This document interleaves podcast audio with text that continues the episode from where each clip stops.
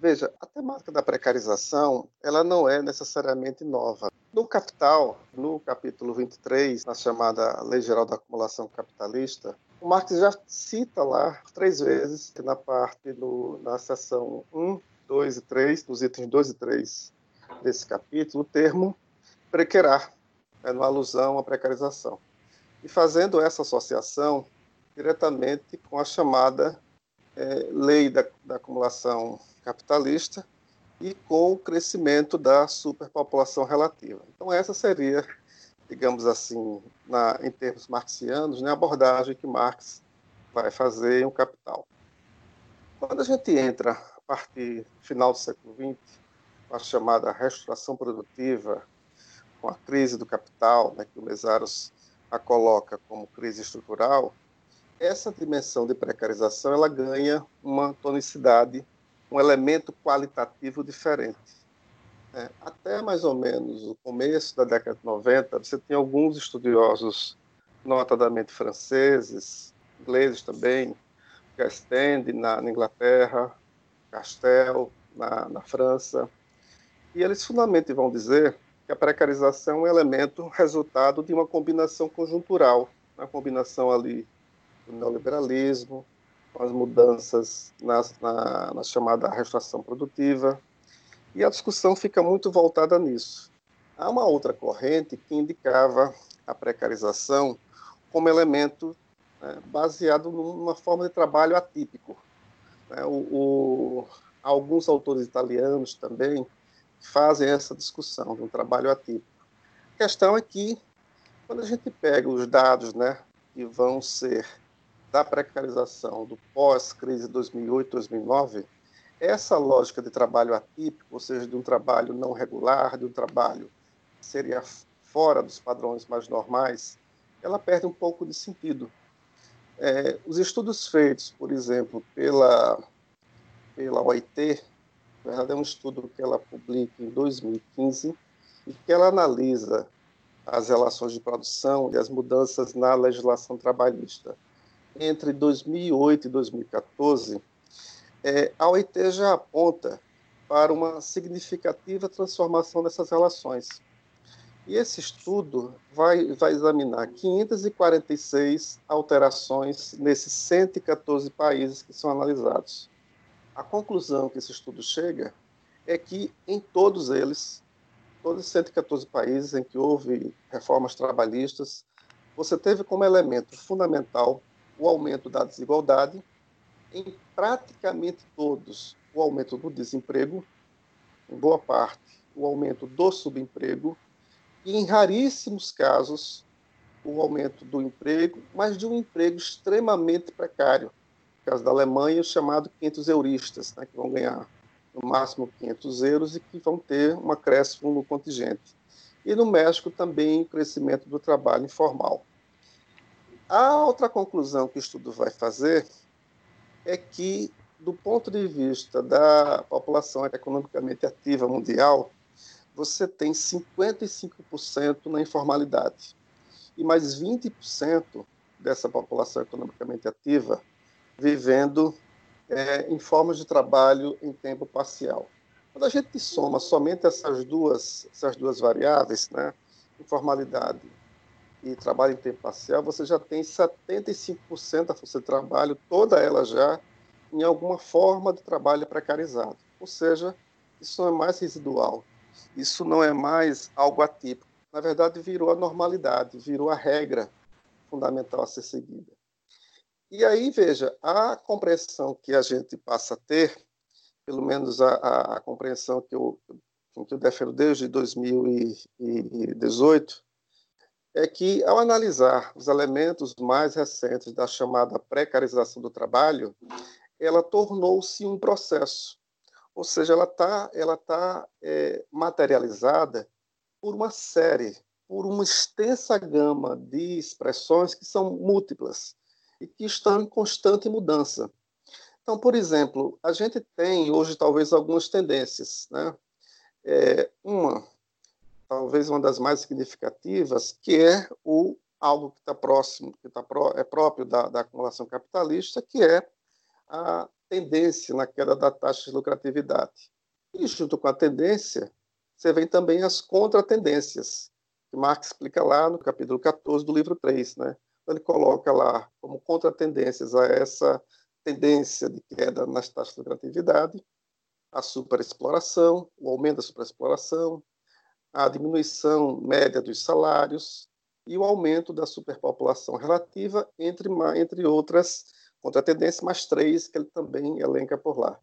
Essas três elas estão diretamente vinculadas ao fenômeno da precarização do trabalho. Então, o que, que a gente passou a ver a partir né, dos, das últimas duas décadas, mais ou menos?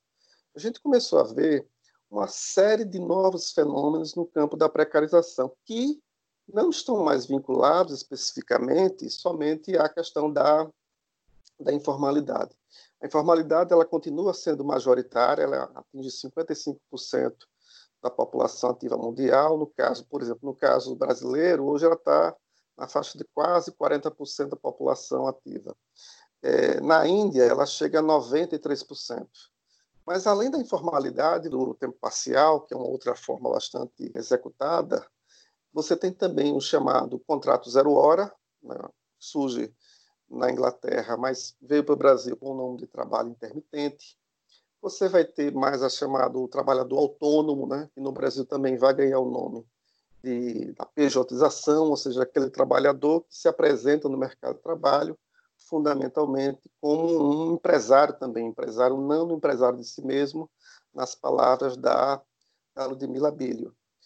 É, você vai ter os contratos temporários, uma outra forma também de expressão dessa precarização. Você vai ter as diversas formas de terceirização, que tanto vão atingir o serviço privado, mas também os serviços públicos, né, a produção os demais campos é, econômicos. Você vai ter na Europa um fenômeno interessante, que é o trabalho compartilhado. É, como é que é isso? Você tem um trabalhador de 40 horas e aí você transforma esse, esse trabalhador de 40 horas em dois trabalhadores de 20. Isso significa que com 20 horas um vai tentar dar o máximo de si em uma, alguma potencialidade que ele tenha mais, alguma característica que ele seja melhor. Você retira mais de 20 horas do outro, o que tem de melhor do outro, e com isso você junta as 40. E você extrai o máximo de trabalho possível, na maior velocidade, desses dois trabalhadores. Você vai ter uma, uma outra discussão, é uma discussão muito interessante, da, da Danielle Lignard, que é uma autora francesa, que vai tratar da chamada precarização subjetiva do trabalho. Né? E ela vai elencar, inclusive, algumas características para isso. Né?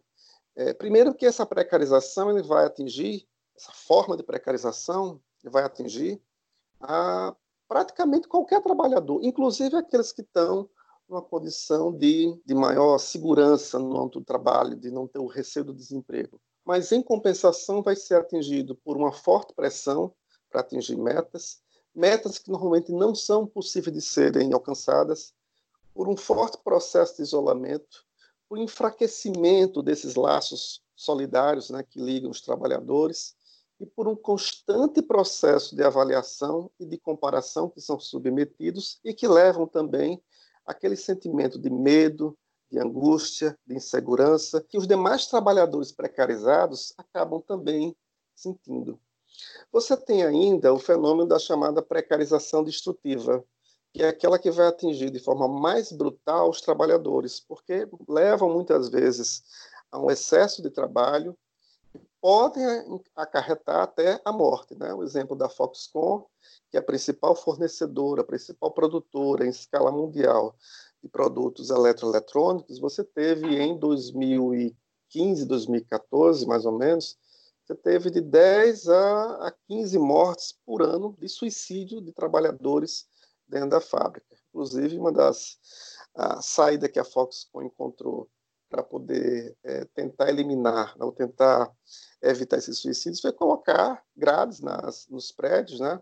porque os trabalhadores simplesmente pulavam né, das, daqueles prédios onde ficavam as, a produção é, de eletroeletrônicos para grandes monopólios internacionais. Você tem também o trabalho nas oficinas domiciliares, né, o trabalho domiciliar, voltou a ganhar uma, uma grande tonicidade. No Brasil, inclusive, você tem muito próximo a nós aqui, ali na, na, região de Toritama, em Pernambuco, na região ali de Santa Cruz do Capibaribe, onde você vai ter toda uma, uma rede de, de produção né, de vestuário bastante extensa, que se dá no âmbito domiciliar, né, na informalidade, sem nenhuma, sem nenhuma regra do ponto de vista de jornada de trabalho, nada. Tem um filme, inclusive, muito bacana, um documentário muito interessante, estou me guardando para quando o carnaval chegar. Conta um pouco dessa história, um filmaço, né? Os caras trabalham de domingo a domingo, né? O ano todo, só descansam dia 1 de janeiro, e aí quando chega o carnaval, vendem o que tem, né? Vendem mobília, vendem celular, vendem geladeira, vendem TV, para tentar aproveitar um pouquinho do carnaval, que é o único momento que eles têm de descanso, né? Porque durante o ano as jornadas normalmente vão de 7 da manhã, seja amanhã, 8 da manhã até 9, 10 horas da noite. E é uma jornada bastante dura de trabalho.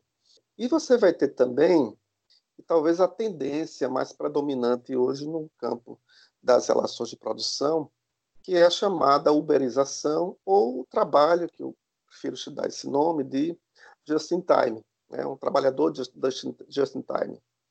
Por quê? Veja, a o termo uberização ele é bom porque ele dá uma certa materialidade. Né? Ele, ele, dá uma concretude né, da visão do que seria essa uberização. Mas como a Uber, na verdade, é uma empresa, né, parece que isso só se dá no campo dos, dos trabalhadores que estão dirigindo um automóvel, entregando comida, né, entregando peças, outras coisas. Parece que isso se dá somente nisso. Isso é muito mais amplo. Eu queria citar alguns exemplos aqui que eu acho que são muito pertinentes para a gente entender essa tendência começo dos anos 2000, a NASA ela montou uma, uma plataforma, é, um projeto chamado Clerk Workers. E a, a, proposta era, ela já tinha mapeado uma série de crateras em Marte, é, tamanho da cratera, se tinha água, se não tinha, profundidade. Isso tinha levado um tempão, na verdade levou mais de ano para que os seus técnicos, seus cientistas conseguissem fazer esse mapeamento. E aí ela disponibiliza isso para a multidão, né? para a crowd, para a multidão, para que as pessoas em geral no mundo todo pudessem ali analisar aquelas crateras e analisando fazer as devidas caracterizações de profundidade, se tinha água, se não tinha, de tamanho e tal. Resultado. É, a NASA acaba descobrindo que em pouquíssimos dias é, essa multidão consegue resolver com o mesmo nível de qualidade aquilo que cientistas e técnicos levaram mais de um ano. Ou seja, a ação da multidão via uma plataforma, via um meio digital, era capaz de dar a solução, desde que razoavelmente treinada ali, minimamente treinada, e sem custo nenhum, a não ser o custo ali de montagem de plataforma. Né? Com isso, há alguns anos atrás, criou-se uma outra plataforma, chamada Innocentive. Né? Essa plataforma existe, ela continua funcionando, qual é a lógica dela? Grandes empresas, Procter Gamble, AT&T, Unilever, né, empresas, enfim, a própria NASA, possivelmente também, elas colocam no, na plataforma desafios. Por exemplo, né, vamos ver se a gente consegue colocar algum tipo de pigmento novo em um sabonete né, que vai ser lançado. Pigmento diferente, airado, com bolinhas, algo assim. E coloca 15 mil dólares para quem vencer esse desafio, 20 mil dólares, coloca na plataforma. Nisso você vai ter 100, 200, 300 cientistas só para aquele caso trabalhando.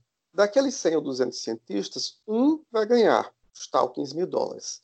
Essa patente fica para a empresa e todos os demais cientistas, pesquisadores que trabalharam naquela tentativa de encontrar a solução, eles não recebem nada. Arcaram com risco, arcaram com todo o custo para fazer a pesquisa, né? ou seja, tudo aquilo que o Uber, né, o motorista do Uber tem que arcar com o seu carro, se vai bater, se não vai, se vai sofrer um acidente, tudo aquilo é arcado por cientistas. Então veja que o nível de precarização chegou ao ponto de a gente ter trabalho intelectualizado no seu mais alto patamar, já estando hoje também precarizado. A Amazon, por sua vez, ela criou uma, uma plataforma chamada Amazon Mechanical Turk, né? que é, na verdade, é uma, é uma analogia de um robozinho que havia na Turquia, por isso a história do Turk, um robozinho que havia na Turquia, que na verdade não era um robô, era alguém que ficava dentro do robô lá, imitando o robô tal, e era uma brincadeira. Então, na verdade, são trabalhos que deveriam ser feitos por inteligência artificial, mas que não conseguem ser realizados ainda por isso, e por conta disso, essa plataforma mobiliza trabalhadores no mundo todo. Esses trabalhadores se cadastram na plataforma e passam a receber essas atividades para ser feitas. Por exemplo, digitar lá números de notas fiscais, de recibos, que eventualmente um computador não consiga fazer essa leitura, não consiga fazer, pelo menos com perfeição. E aí, esse trabalhador, por exemplo, que está no Brasil, recebe da Amazon, que é uma empresa norte-americana, uma tarefa de uma empresa que é da Malásia, para esse trabalhador do Brasil fazer. E ele pode estar o dia inteiro recebendo atividades de toda parte do mundo. Com isso, você também não consegue ter nenhuma lógica do ponto de vista de jornada de trabalho, quanto esse trabalhador adoece, porque ele tem que vir à noite, muitas vezes, trabalhando nessas plataformas.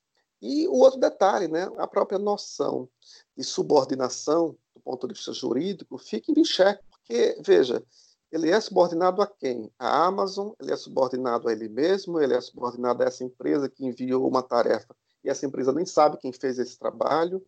Qual é o direito que regulamenta esse tipo de trabalho?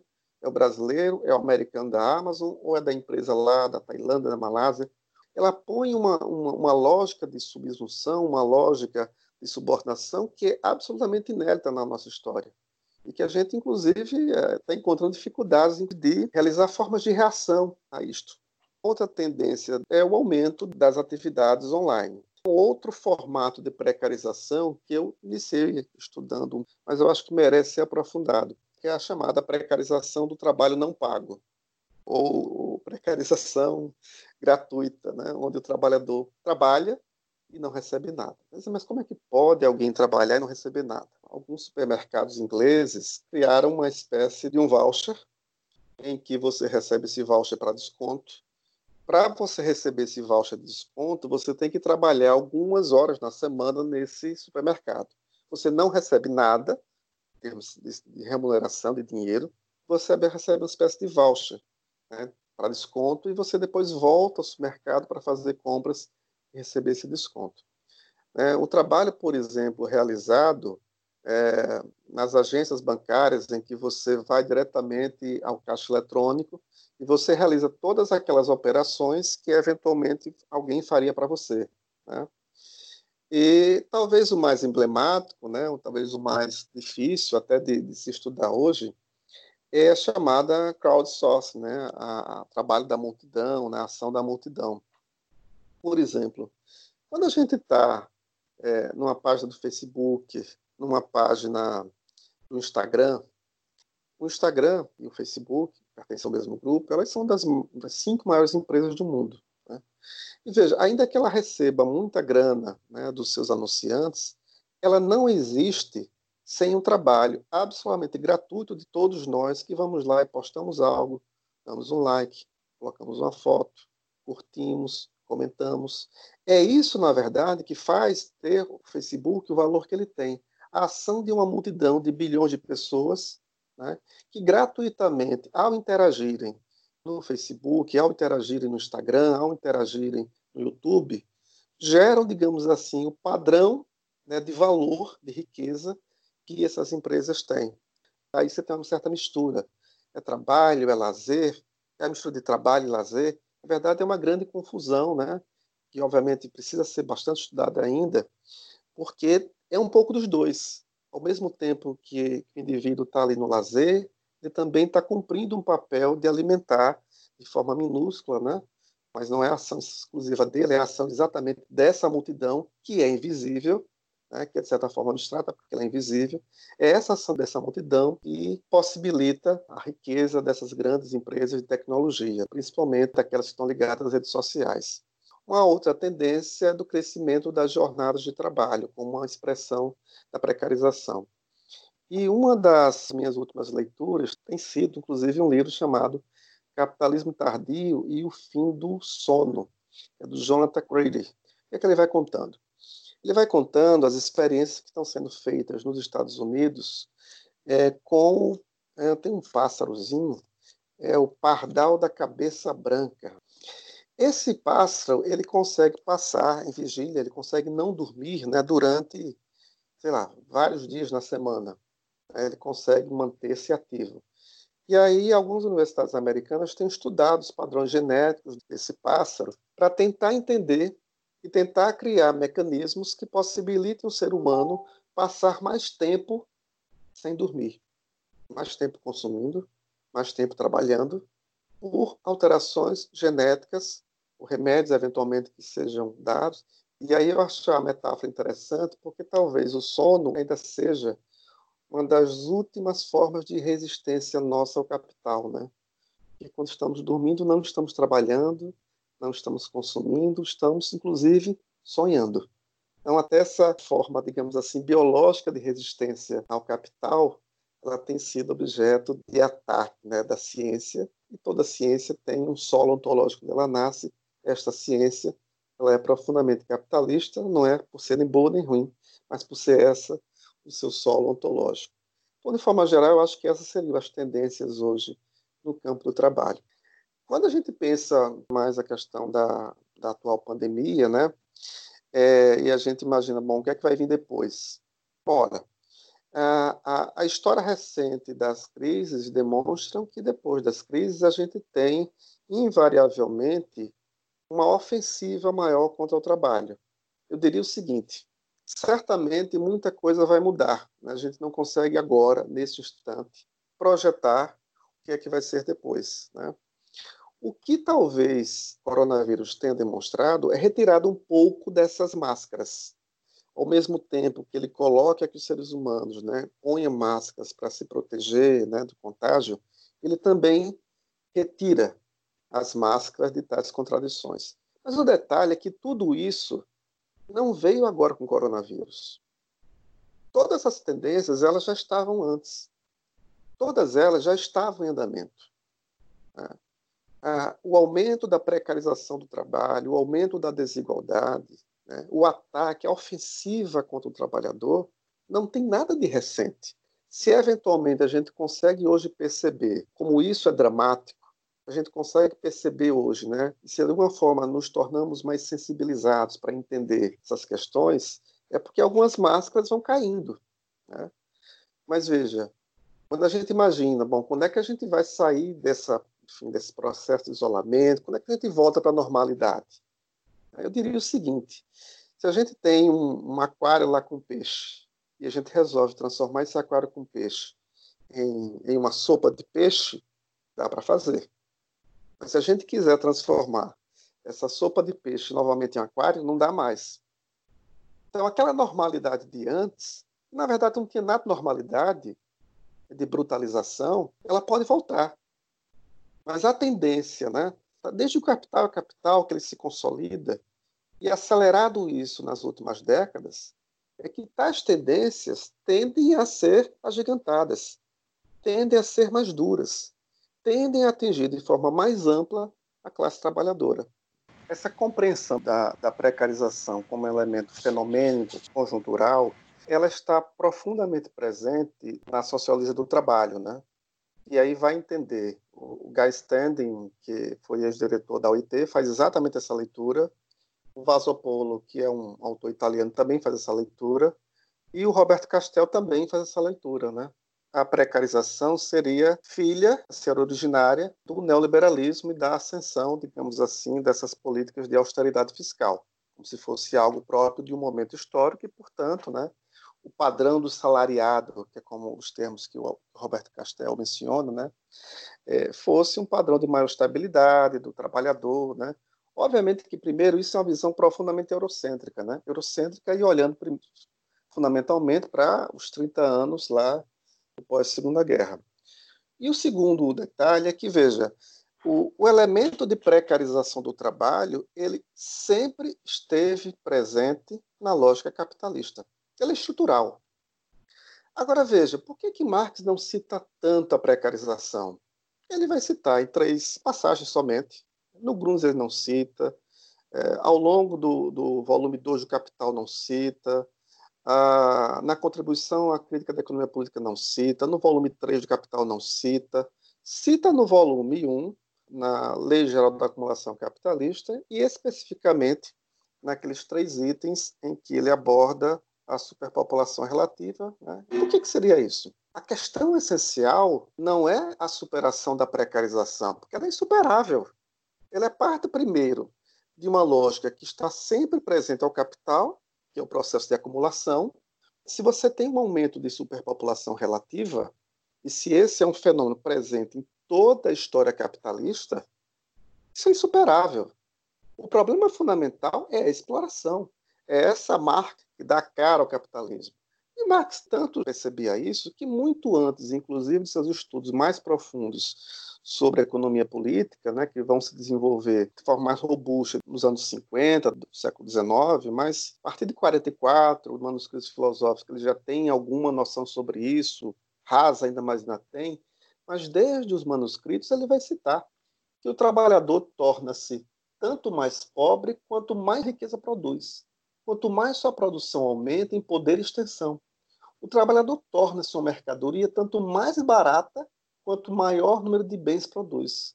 Com a valorização do mundo das coisas, aumenta em proporção direta a desvalorização do mundo dos homens. Então, essa percepção né, de que o trabalho assalariado é profundamente desumano, né, expressa essa desumanidade, é a lógica que está que acompanha o capitalismo desde sua existência. Né?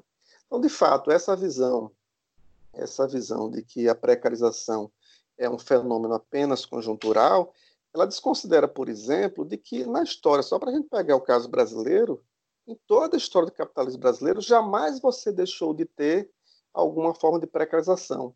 Na verdade, sempre foi, inclusive, o modelo fundamental nosso aqui, nas suas mais variáveis expressões. Né? Se você pegar é, mesmo os países centrais, você sempre também vai ter, ao longo de sua história, diversas formas de precarização do trabalho. Né? Então, portanto, aquilo que precisamos superar não é a precarização, é a exploração sobre o trabalho. Tem uma frase que está lá no Manifesto Comunista, né? aquela frase que diz que o Estado é o comitê da classe burguesa, portanto o Estado é burguês, que essa frase é muito boa, né? Mas essa frase é como dizer que o Sol é redondo e quente. O problema é que tem muita gente que acredita hoje que o Sol é um quadrado de gelo. Então, veja só, quando você olha, por exemplo, a sociedade escravista, as formas de exploração que você tinha numa sociedade escravista, elas se baseavam fundamentalmente no exercício da força, né? Fundamentalmente. Por quê? Porque como você tem lá o senhor de escravo que chega lá, sei lá, e diz para o seu aquele trabalhador que está lá no campo, diz assim, ó, pega aquela enxada e cava ali no canto. Se não, você é açoitado. Aí você vai dizer, bom, é fácil, isso é escravismo, né? Aí você chega no feudalismo e diz, olha, pega lá aquela enxada e cave ali senão você sai da minha terra. Você diz, bom, isso aí é feudalismo, tá certo, tranquilo, é fácil. Mas quando você diz ali, pegue a enxada aqui e cave ali porque você quer, isso parece ter um certo tom de liberdade. Então o indivíduo vai lá porque quer. Né? Ele tem a liberdade, poderia não ir. Veja, isso é o capitalismo. O capitalismo é movido por uma lógica da mercadoria. Então, portanto, eu vou até pegar agora uma, uma, não é uma frase, tá? mas é uma concepção de um autor muito pouco lido no campo da esquerda, né? um jurista, né? um jurista russo, Pachucanes. Ele vai dizer que a, a, a forma do capitalismo, aquilo que dá forma, né? não é a forma dele, mas aquilo que dá forma é o direito. Né? Porque o direito que vai dizer, olha, você, direito burguês, né? você trabalha ali e você é, manda pelo outro lado, porque você tem um contrato de trabalho. Então, o que, é que o Estado vai fazer? O Estado vai regulamentar as formas da mercadoria.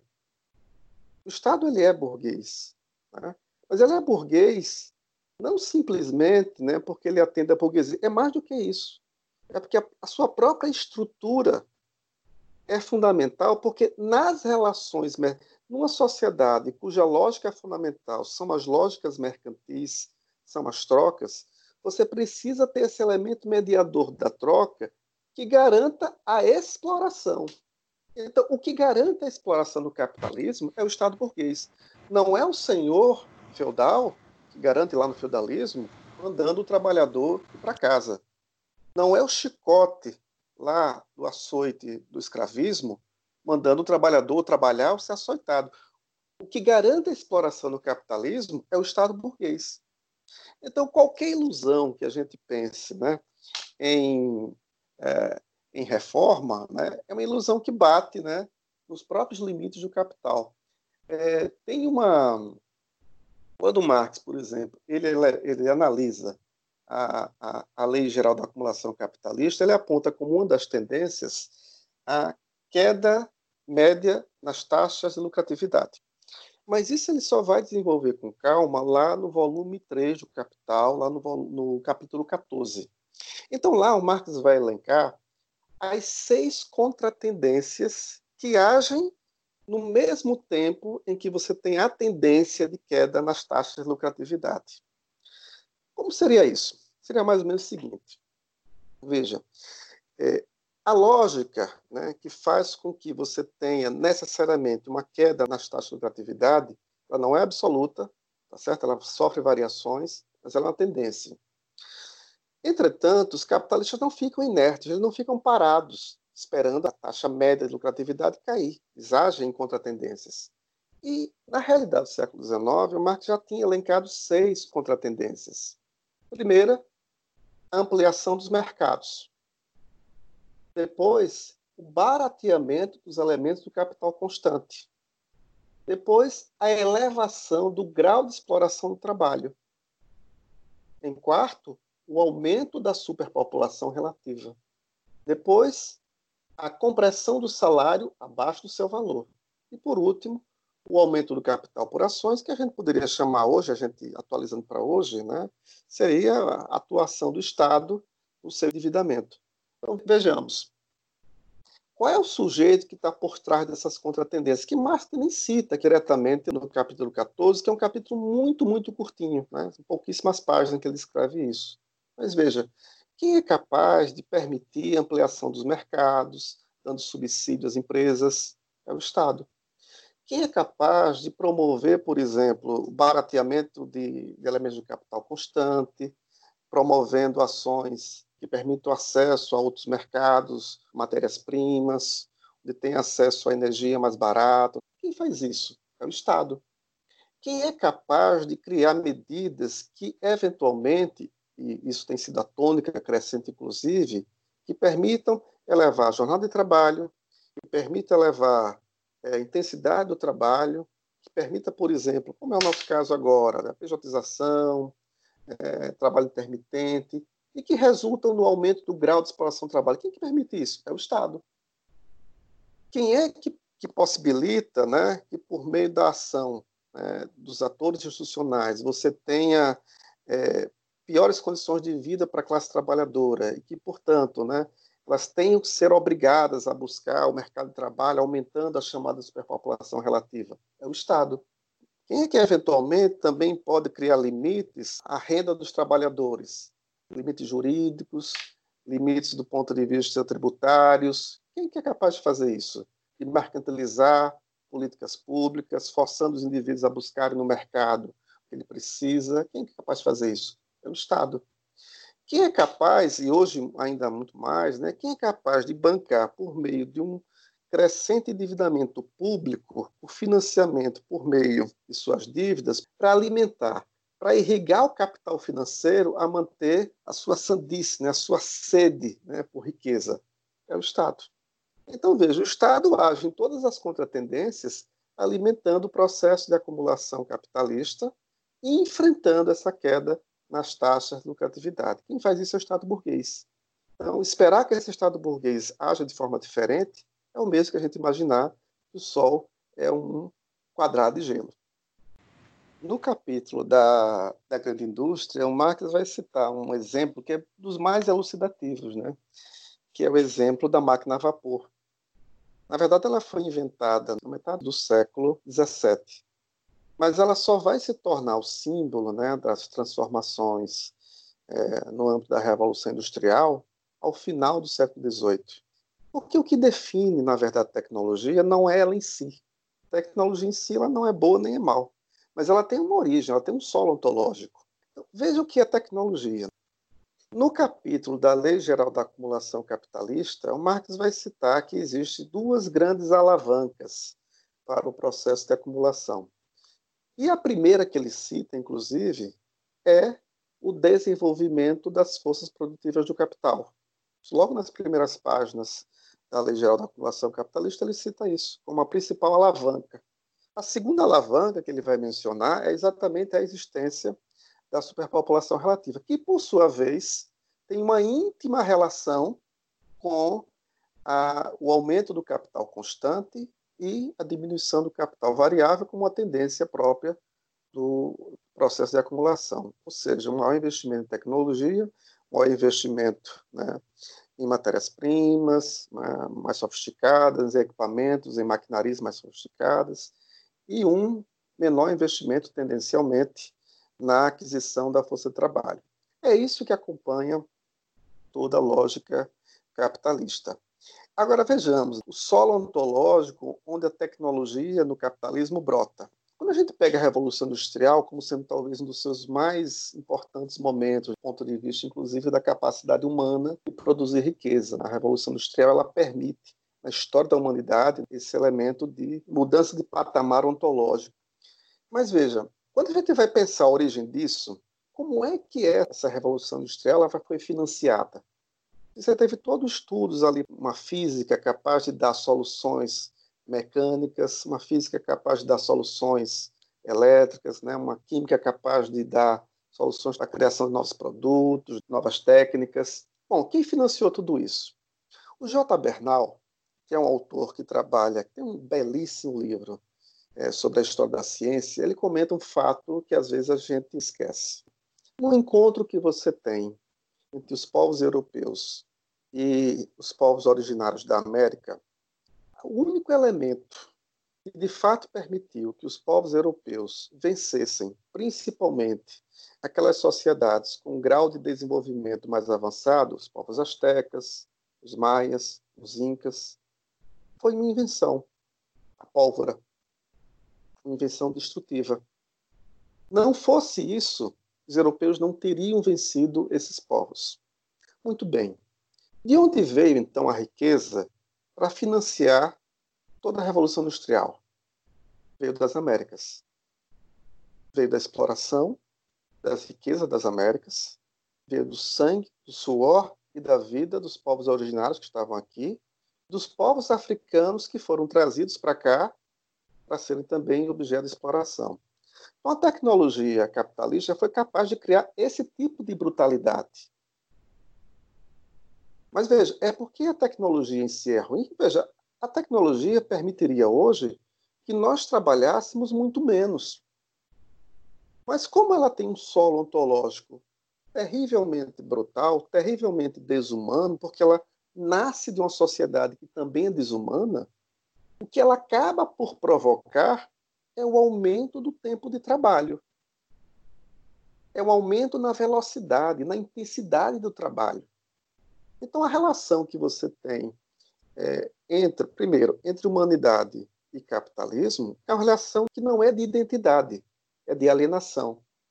E a relação, portanto, que você tem entre a tecnologia e a humanidade é também por tabela, uma relação também de alienação, uma relação também em que isso, que é um elemento que poderia ser profundamente humanizador, que libertaria os homens de parte do seu tempo necessário de trabalho, faz com que esses mesmos homens tenham que trabalhar mais, tenham que estar submetidos a condições mais degradantes, né, a um ritmo de trabalho ainda mais intenso e provocador ainda por cima de desemprego. Então, veja, o problema não está na tecnologia, mas está nas relações sociais. Tem uma frase que Marx, que é uma, do ponto de vista metodológico, acho que serve não só para entender a tecnologia, mas para entender outros fenômenos sociais. Tem uma carta que Marx escreve para um amigo dele, chamado Anakov. E é uma carta longa, tal. O Anakov tinha lido é, o livro do Proudhon, né? E tinha sugerido, trocado algumas ideias com Marx, e o Marx faz uma longa carta, né, analisando o livro do Proudhon, e no meio da carta lá, uma carta com 15, 16 páginas, no meio da carta ele chega e diz assim, ó, é, um negro é um negro. O negro só se torna escravo sob determinadas relações sociais. Isso que a gente pega para analisar a questão, por exemplo, do negro, né? ou seja, a cor da pele do negro não define se ele é escravo ou não, que vai definir as relações sociais. Isso serve para a tecnologia. A tecnologia em si é a tecnologia. Mas o que define o caminho que ela vai ter é o solo ontológico onde ela nasce. É o solo ontológico onde ela se desenvolve. Então, se ela tem uma relação direta com os interesses e as direções do modo de produção capitalista, ela vai ser profundamente desumana também. Quem me vê sempre parado, distante, garante que eu não sei sambar.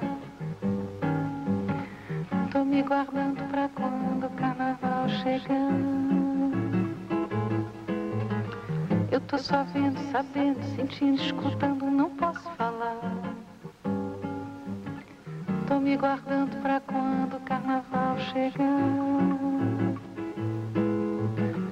Eu vejo as pernas de louça da moça que passa e não posso pegar. Tô me guardando pra quando o carnaval chegar. Há quanto tempo desejo se eu vejo um olhado Tô me guardando pra quando o carnaval chegar. quem ofende, humilhando, pisando, pensando que eu vou aturar. Não, tô me guardando pra quando o carnaval chegar.